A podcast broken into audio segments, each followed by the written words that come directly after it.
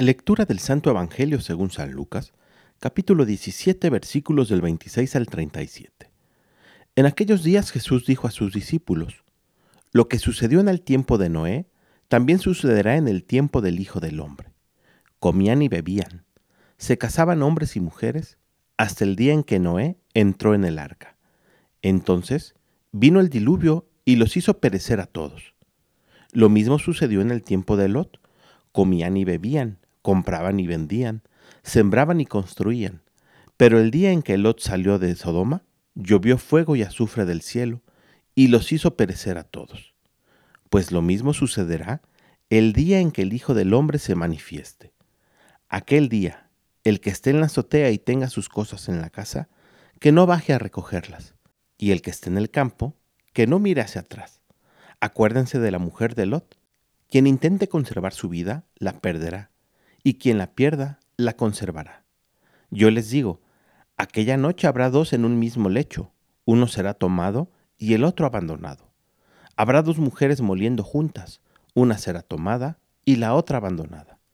Entonces los discípulos le dijeron, ¿Dónde sucederá eso, Señor? Y él respondió, Donde hay un cadáver, se juntan los buitres. Palabra del Señor. En el Evangelio del día de ayer Jesús nos daba dos noticias.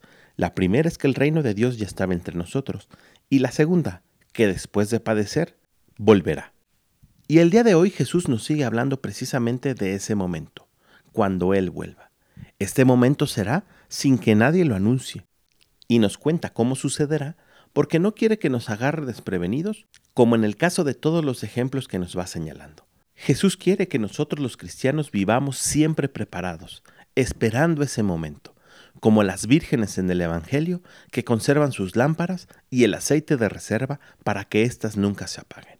Y esta misma actitud debemos de tener nosotros en todas las situaciones de nuestra vida.